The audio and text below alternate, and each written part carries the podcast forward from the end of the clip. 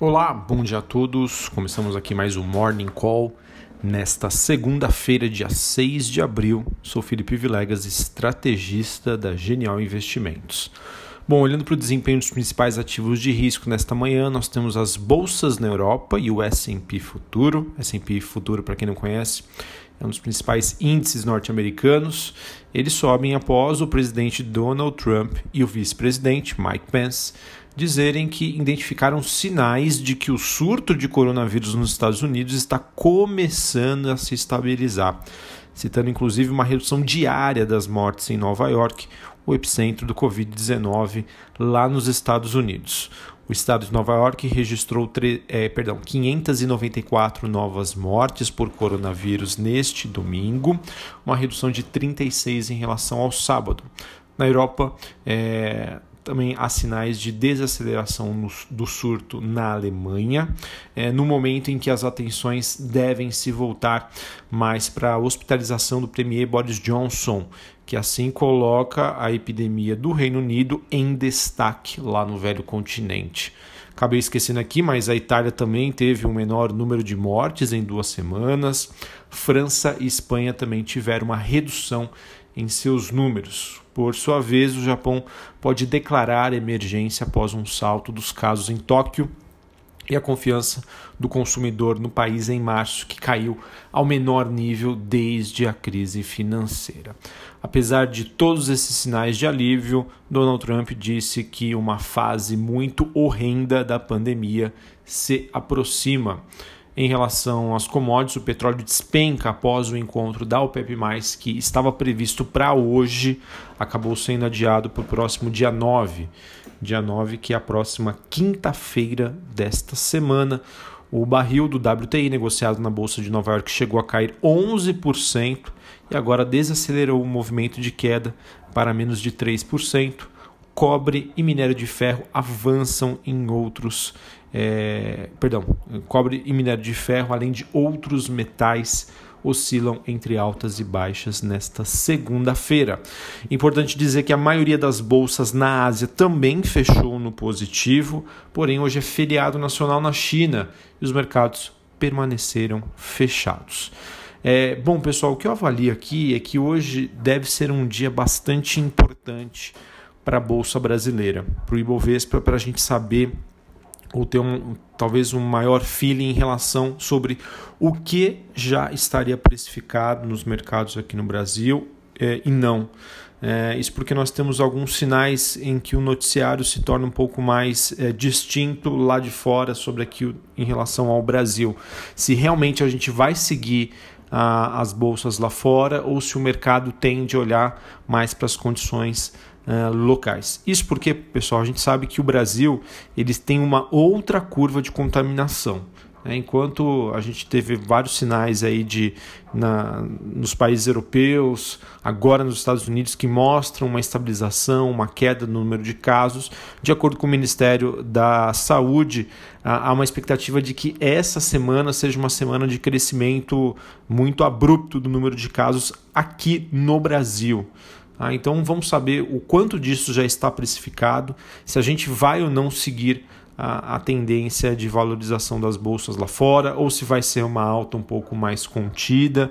Enfim, eu vejo que hoje é um, um dia super importante para a gente saber como está sendo a dinâmica do Brasil em relação a as bolsas lá fora. Se Brasil vai seguir na mesma proporção, se já está tudo no preço, a questão de, desse lockdown, dessa quarentena. A princípio aqui em São Paulo o noticiário ele é bastante ambíguo.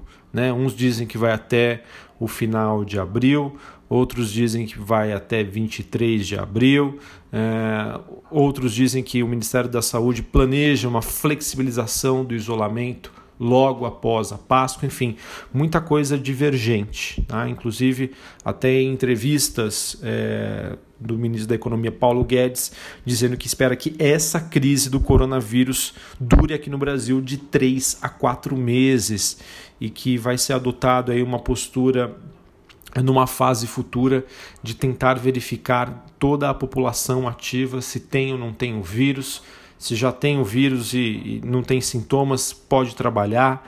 Se tem o vi se não tem o vírus, né, fique em casa, enfim. É muita informação. Eu estava tentando aqui compilar um resumo é, de informações para vocês sobre tudo que aconteceu neste final de semana, nesse final de semana, e foi um final de semana super agitado, muita coisa mesmo. Enfim, vou tentar aqui aos poucos trazer as informações para vocês, mas acho que em linhas gerais, acho que com o objetivo de facilitar, né, o meu sentimento que eu tenho em relação a esse mundaréu de notícias, é, é, é isso que eu vejo. Hoje que é, eu vejo que é um dia super importante para saber se essa precificação da Bolsa Brasileira já leva em consideração tudo que acontece aqui no Brasil, sabendo que nós estamos, entre aspas, atrasados. Nossa curva de contaminação, de proliferação do vírus é diferente das bolsas lá fora. Então, se as bolsas lá fora já estão subindo por conta de uma expectativa de estabilização ou queda, aqui no Brasil a gente vai ter crescimento. Isso já está precificado? Sim, não, um pouco, em partes nossa quarentena, né? Realmente vai até o final do mês. As informações estão muito divergentes. Expectativa então que o governador de São Paulo, João Dória, meio de meia, horário aqui de Brasília, é, sinalize essas, essas informações, se realmente confirme é, a data do dia 23 de abril ou até o final do mês, ou se ele pode ou não, no meio do caminho, sinalizar algumas flexibilizações para os comerciantes. A gente sabe que os comerciantes é, são os maiores impactados neste momento, os pequenos e os micro, é, perdão, os pequenos, micros e médios empresários. Bom, uh, em relação a uma notícia também que me chamou a atenção, foi na última sexta-feira, a Câmara dos Deputados ela aprovou uh, uma proposta conhecida como orçamento de guerra, cujo objetivo é flexibilizar o cumprimento das leis de responsabilidade fiscal para financiar as medidas de combate ao coronavírus. A proposta também que busca conferir ao Banco Central novos poderes, incluindo a capacidade de comprar dívida corporativa é, é, o que a gente chama do quantitative easing brasileiro, né? que é o, o, o quantitative easing foi muito adotado, está sendo adotado no momento e foi muito utilizado na crise do subprime lá nos Estados Unidos em 2008. Então isso dá esse poder para que o Banco Central compre dívidas de empresas. Olha que bacana se isso realmente acontecer proverá liquidez e dará uma maior tranquilidade para o mercado de renda fixa. Bom, em relação ao noticiário corporativo, nós tivemos o Banco BTG Pactual aprovando a recompra de até 15 milhões de units nos próximos 18 meses. Essas units que serão compradas e mantidas em tesouraria. Para quem não conhece, a unit é uma cesta em que você compra ações preferenciais e ordinárias. O final dela é o final 11. Uh, ah, bom, tivemos também as informações da Cielo que disse que as vendas do varejo brasileiro caíram 45% entre 29 de março e 1 de abril, segundo o boletim de impacto do Covid-19 no varejo brasileiro, ele que foi feito pela Cielo. De acordo com o estudo, o setor de bens não duráveis, que engloba supermercados, farmácias e postos de gasolina, foi o que apresentou a maior resiliência, com faturamento recuando, entre aspas, apenas 9,1%. Bom, tivemos declarações da ministra da Agricultura, Tereza Cristina. Ela disse que no momento o setor que mais preocupa é o sucro energético de açúcar e álcool, porque é um período muito difícil para o setor com o início também da colheita de cana de açúcar. Então, empresas que podem ser influenciadas negativamente por esse posicionamento da ministra Tereza Cristina seriam a Cosan e a São Martinho. Outra notícia que pode gerar um impacto sobre o setor elétrico foi que os executivos é, da CPFE Energia, Energias do Brasil e da Copel eles divergem sobre a possibilidade de a pressão sobre o caixa das distribuidoras se propagar para as transmissoras de energia, Taesa, Transmissão Paulista, Lupar, é, todas elas a gente comentou aqui que seriam empresas conservadoras. Então, isso pode gerar algum ruído para o mercado, né? caso alguma medida do governo que não seja feita pelo governo para apoiar a liquidez das distribuidoras de energias não seja adotado. Isso pode de alguma maneira resvalar para as transmissoras. Então vamos aguardar. Pode ser que isso gere um impacto um pouco mais negativo é, em Taesa, Transmissão Paulista, Lupar.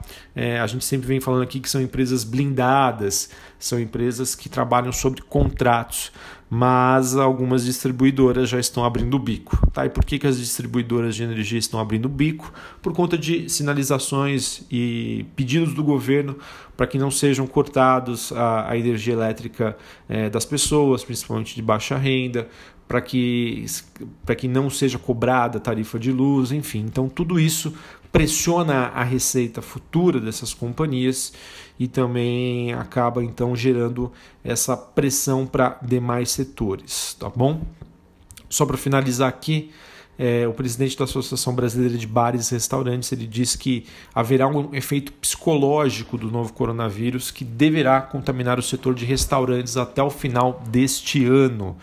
É, então, a notícia negativa aí para, por exemplo, ações da Bolsa IMC Holding, MEAL3, M-E-A-L3, MEAL, MEAL. Enfim, é, acredita-se que não é só sair da quarentena, as pessoas vão ter mais medo de ir ao restaurante. Essa é a expectativa do presidente da Associação de Bares e Restaurantes. Isso então pode fortalecer empresas que fazem hoje ou que já estão se antecipando e se fortalecendo para as entregas é, via aplicativo. Bom, então esse é o começo da nossa, da nossa semana. É, vamos ver como que reage a Bolsa Brasileira, se vai acompanhar lá fora ou não. Eu espero que sim, eu acredito que sim. E vamos ver, por enquanto, meu sentimento aí é bem mais positivo. Novamente as coisas estão melhorando aos poucos. A gente espera que saiamos disso o mais rápido possível. Uma ótima segunda-feira para todos, uma ótima, um ótimo início de semana e até mais. Valeu!